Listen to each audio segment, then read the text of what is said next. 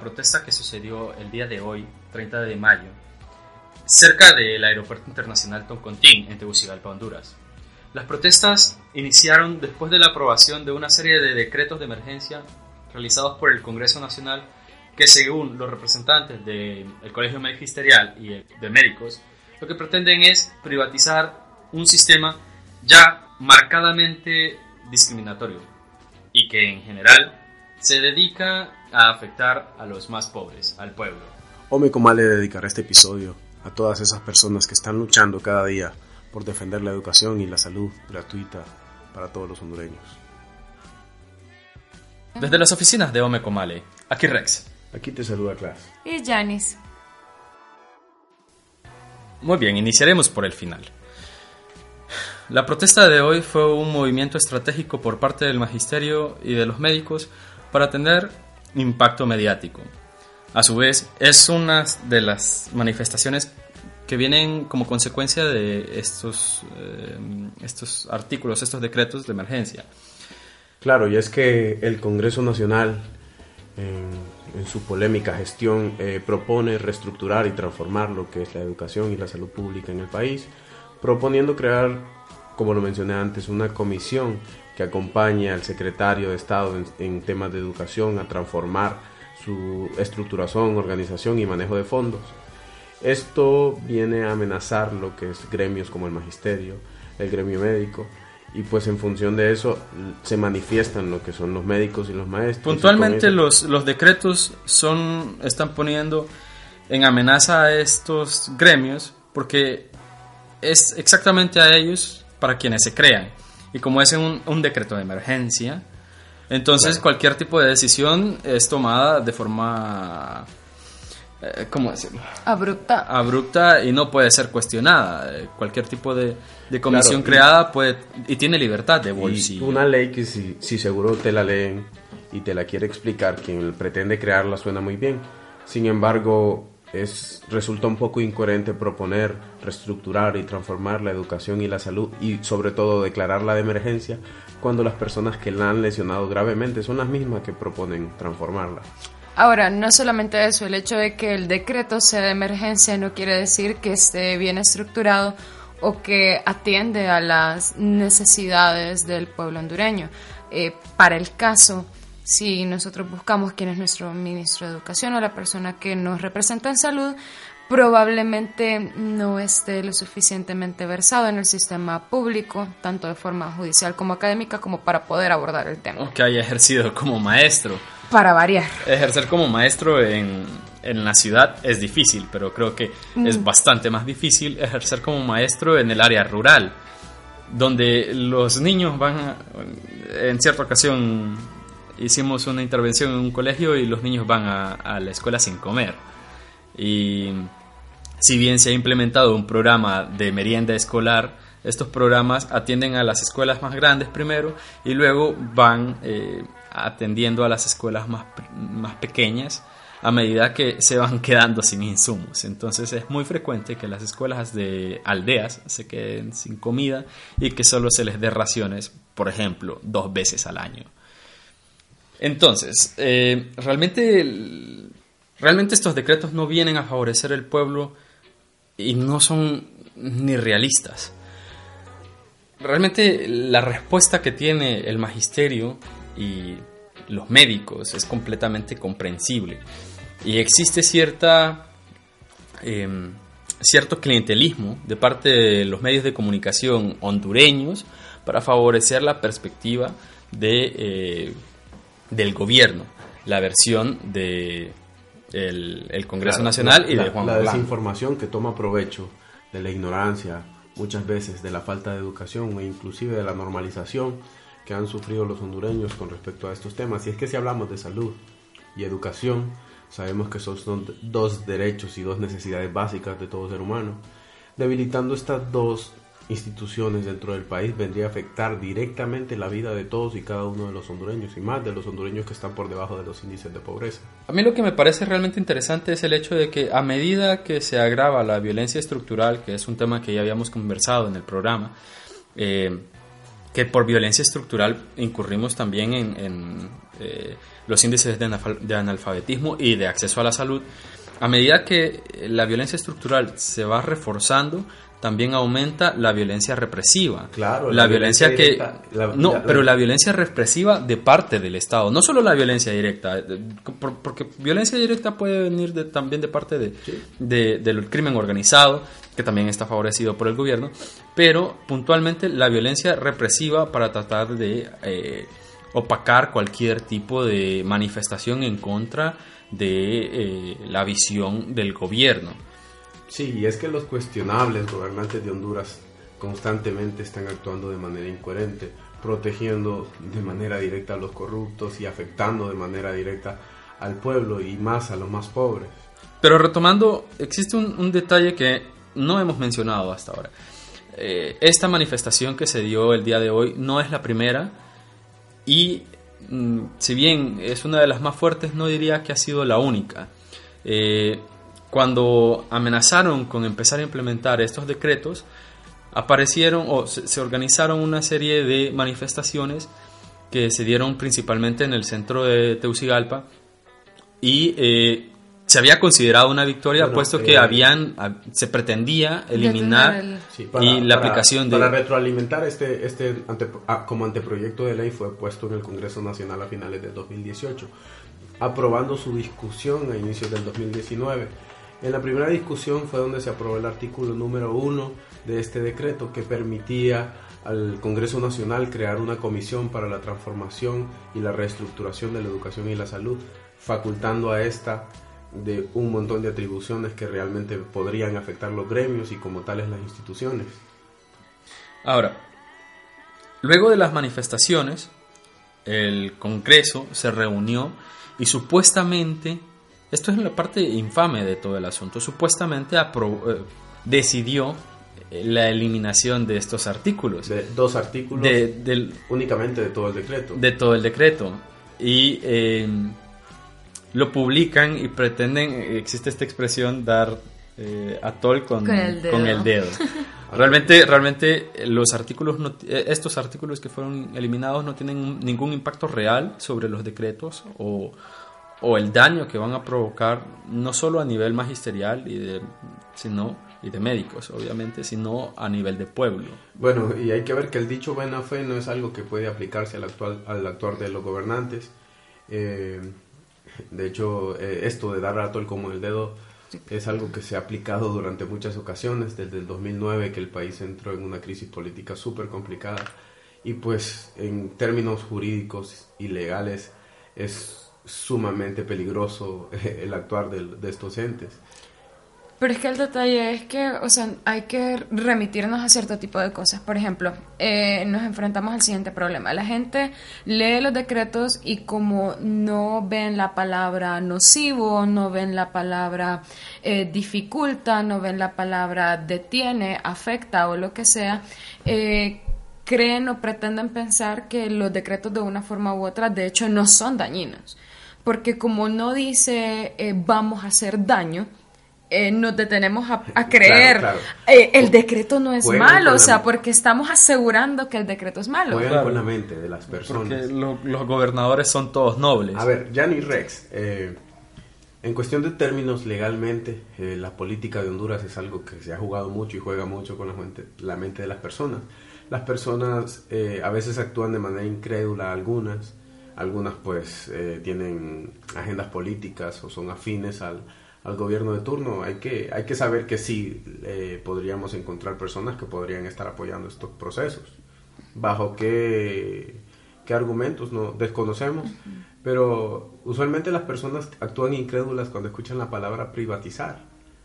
Pero, ¿qué me podrían decir ustedes al respecto sobre la privatización como tal? Que las personas les dice el gobierno, Claro que no vamos a privatizar, pero en realidad, ¿cuál es el trasfondo de utilizar estas palabras dentro de las consignas? Es que si lo vemos como desde un término meramente eh, semántico, así como de diccionario, privatizar literalmente significa retener, quitar o prever a alguien de. Entonces, eh, obviamente nadie te va a querer decir privatizar porque la palabra como tal ya claro, te, es un o sea, golpe. de- diríamos los hondureños ya, ya te enyuca, o sea, ya, ya te mete en un problemón. En yucar Pues- es sinónimo de problema. Exactamente, o sea, ya te mete en un semejante problemón porque vos le estás asegurando a alguien que le va a quitar algo que le conviene. Pero claro, vos venís y le decís a alguien como vamos a retener esto y esto y esto para mejorar lo otro y tal vez cuando ya esté bueno lo vamos a soltar. O sea, es simplemente como meter un pájaro en una jaula. Simplemente el pájaro no, no nació para estar en una jaula. Ahora, en, en un sentido como meramente, ¿qué diré yo?, de social, para ponerlo de alguna forma, creo que son muchos los hondureños y me atrevería a apostar dos de mis dedos, que si nosotros ponemos una, una encuesta pública por cualquier medio y preguntamos sobre el seguro social, preguntamos sobre el hospital escuela o preguntamos a las personas que han ejercido magisterio, probablemente nos van a hablar de malas condiciones. Nos van a hablar de condiciones deplorables y no me refiero únicamente a la infraestructura, me refiero también eh, a, la, a, a la parte eh, del, de los insumos, eh, a la parte de la estructuración académica y todo lo demás. Y oigan, o sea, la persona que diga que los maestros y los médicos nada tienen que ver, simplemente les recuerdo que el médico mediante la educación es que llega a sanar a la gente. Entonces es un tema que definitivamente no se puede separar, pero ¿cómo lo vamos a abordar si no contamos con la educación para hacerle entender a la gente que algo está mal? Y bueno, como una de las consignas populares dice, si no estás enojado, simplemente es porque no estás escuchando o no estás entendiendo lo que sucede. Y probablemente ni siquiera sea culpa de ellos. Volvemos al mismo círculo de- vicioso. Es problema de la falta de educación. Sí, Yo entonces, creo que la- la- el término privatización se aplica más como, ok, le vamos a quitar esto a estas personas para que solo estas personas puedan tenerlo. Sí. Yo creo que, bueno, suceden varias cosas, obviamente. Pero en sociología se percibe, bueno, una de las cosas que se critica respecto al socialismo y al comunismo es la forma en la que pretenden manejar eh, los bienes de producción, ¿verdad? Aseguran que eh, la mejor forma en la que se puede eh, manejar estos bienes de producción es a través del Estado. Y por supuesto, su contraparte, el capitalismo, asegura de que eh, si el Estado lo regula, entramos en un círculo de mediocridad que impide que realmente sea competitivo. Y creo que en parte tiene razón. Algunas, algunos sistemas públicos son bastante mediocres en su servicio y se actualizan muy poco a medida que van prestando los servicios. Pero creo que sería... eh, sería injusto y no sería prudente acusar de que eso es lo que sucede en Honduras porque, como Janis mencionó, eh, los entes que prestan eh, servicios públicos como las escuelas y los hospitales no se, han- mm, no, no se actualizan o, o, mm, su servicio no es deficiente a causa de una falta de actualización, sino una un muy mal manejo del presupuesto y eh, casos de corrupción Dos alarmantes Dos realmente. cosas, Rex. Eh, esto me hace, me hace recordar la consigna que dice, no será privatizado lo que al pueblo le ha costado. Ahora, Y tienen razón, eh, el tienen gobierno razón. propone como, pri- como privatización, al menos el concepto que yo aprendí a manejar, que el gobierno propone pasar el dominio de las instituciones públicas a, A em- empresas. a entes privados. Sí, Y esa internacional. consigna dice, no será privatizado lo que al pueblo le ha costado. Y qué mejor que un mismo pueblo aprenda a administrar lo que a sí mismo le ha costado. Entonces, Pero también es importante recalcar el hecho de que el Estado tiene compromisos hacia el pueblo. claro, Porque no- ellos asumen la- un papel. Porque la, la gente, la gente es altruista, la gente es- y me refiero a, a- a- a la persona común, tiende, tiene tendencias altruistas de querer ayudar a otro, pero uno no puede asumir responsabilidades que el Estado tiene el compromiso de cumplir. También hay una contradicción muy importante. Sabemos que eh, si la educación o los sistemas educativos han fracasado, colapsado o se han debilitado en el país, si el sistema de salud está colapsado, está precario, creo que el ente responsable sería el Estado como tal. Y el mismo Estado propone intervenir lo que en su momento debió haber sido su, trabajo. De nuevo que la corrupción, yo creo que el, malestar deriva de una serie de eventos de corrupción que ya son imposibles de encubrir. Tenemos es el caso con, con, la ENE, eh, la Empresa Nacional de Energía Eléctrica, simularon que estaba en quiebra y que, que era insalvable. Claro, y estaba quebrada porque habían extraído su... Claro, entonces eh, contratan esta nueva empresa, eh, empresa de energía Honduras, que creo que es colombiana. Es la empresa más querida de Honduras. Y eh, el detalle es que vende aparentemente con precios inflados y el malestar no solo viene de eso, es decir, no solo son los precios, sino que llegan tarifas excesivas, imposibles de haberse, de haberse consumido esa eh. cantidad de energía para el tipo de domicilio al que le están cobrando. casas, con, casas con tres focos y les cobran eh, 30 mil empiras de pronto. Hay, una señora apareció hace poco, en, no sé, recuerdo que era Canal 5, eh, a ella le habían salido 17 mil empiras en una factura de electricidad. Entonces los periodistas fueron a la casa de la señora y la señora, para variar, lo que tenía era una refri pequeña, una estufa de gas y solamente tenía eh, focos en su cuarto y en la sala. Y me pareció bastante gracioso porque la gente llamaba al programa y era como, ay, si aquí en Honduras no existe eh, cárcel por deuda, ¿para qué va a pagar eso? Mejor entre todos donémosle algo a la señora y que se haga de una, de una de esas de, energía solar, pero o sea, es realmente ridículo porque son cosas que son sumamente comprobables. La mayoría de las veces la gente cree que uno habla simplemente por hablar o habla sin bases, pero hay muchos casos registrados, hay videos en internet, eh, las estadísticas, por ejemplo, de, del dinero que recibe eh, seguridad en Honduras en, en, un contraste con lo que recibe educación y salud, está en internet que eh, vale decir que definitivamente una bomba lacrimógena que cuesta 12 mil empiras creo que podría ayudar a un niño a ir a, una escuela decente. hay que ver que, el destino que toman los fondos del Estado el Tesoro del Estado posee una gran desigualdad con respecto a educación, salud y, seguridad. Y, seguridad recalcando, recalcando el hecho de que los diputados, los diputados del mismo Congreso que están planteando esta reestructuración de emergencia para eh, la educación y la salud, son los mismos diputados que se duplicaron el salario hace mm, menos de un año. Creo que fue este mismo año. El, artículo, el artículo 1 de, esta ley de reestructuración y transformación de la salud y la educación dice que el presidente de la República nombrará ocho integrantes de la comisión transformadora.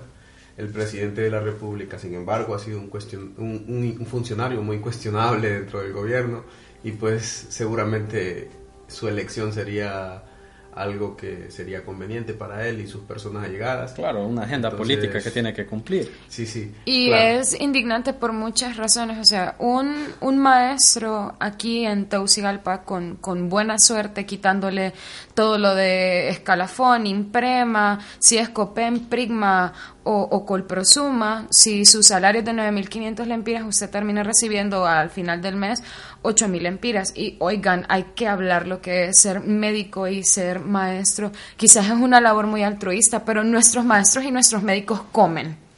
Nuestros maestros y nuestros médicos también son personas que tienen familia, tienen necesidades, necesitan pagar casa, agua, luz, teléfono, pero cuando vemos a los maestros y a los médicos es como, ay, pero háganlo por, por la sociedad.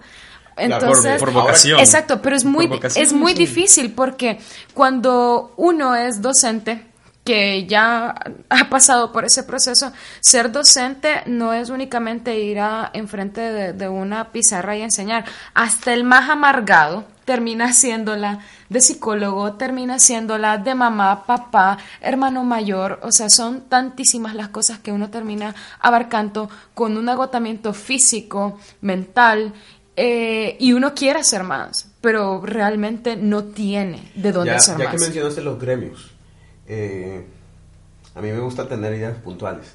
a los gremios, a los maestros, a los médicos. ¿Cómo les afecta esta ley? ¿Cuáles, cuáles son las amenazas? Rex.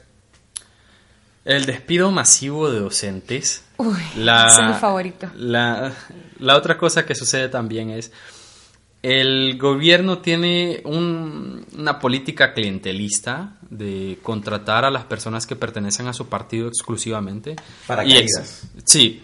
Ah, y, ese, y sin mencionar a los paracaídas, por supuesto, pero a lo que me refiero es, si sos del Partido Nacional, que es el partido eh, del presidente y de los diputados que promueven esta, esta campaña, eh, si sos miembro del Partido Nacional, casi que tenés garantizado uno de estos nuevos puestos que va a ser vaciado eh, por una persona que trabaja honestamente. Cabe mencionar que la ley en ningún momento menciona cómo se despedirán masivamente o, no, no lo menciona, pero faculta a la comisión para decidir sobre estas sobre estos y qué bueno que lo recalcaste.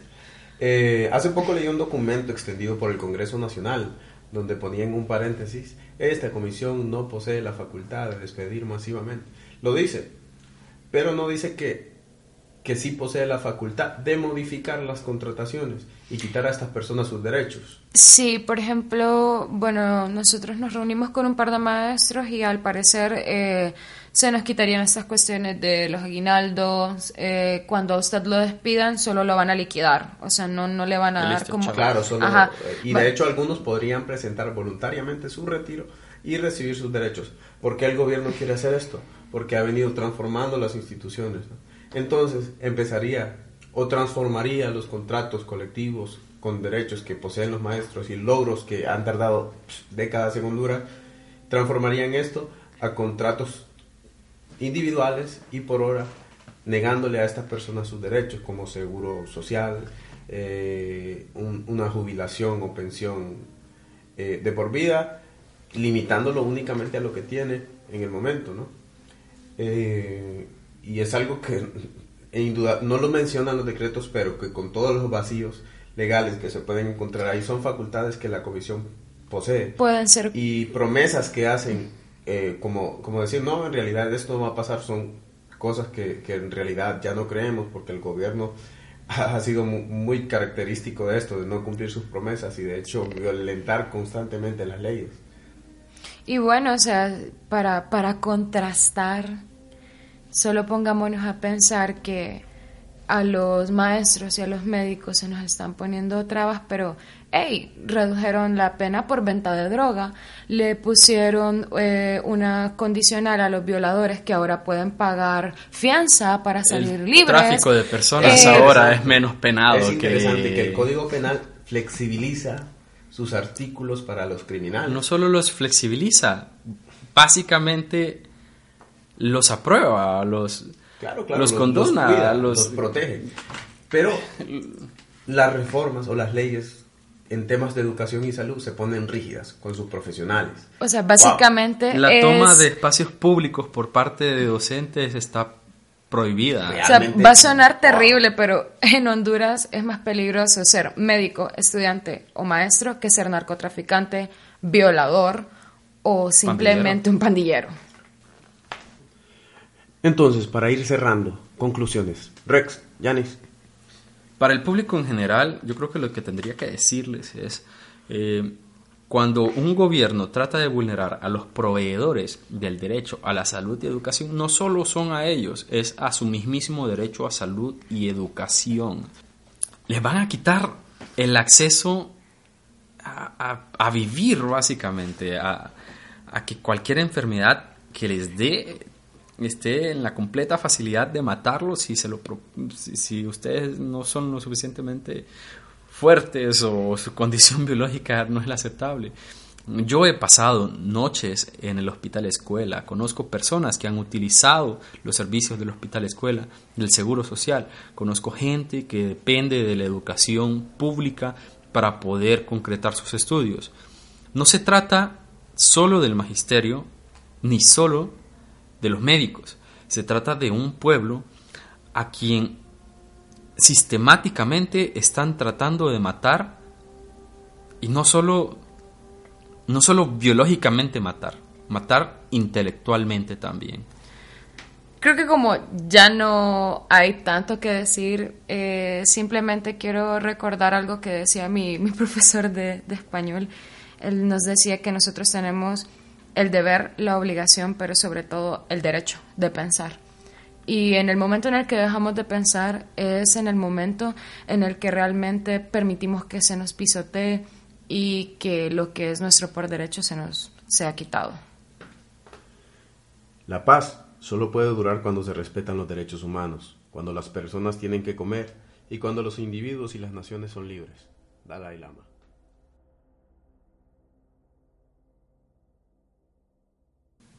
Bueno, ese fue todo el episodio de hoy. Corto, breve, conciso, en la medida de lo posible. Tratamos de informar al público extranjero y al público nacional de lo sucedido respecto a los PCM. En la descripción de este episodio estaremos poniendo los enlaces. Los enlaces para poder para que ustedes puedan tener acceso a los archivos, a los artículos y a detalles sobre, sobre esta reestructuración y transformación de la educación y salud que el gobierno propone. Y así podrán tomar sus propias conclusiones. Sin más que agregar, Rex. Janes. Class.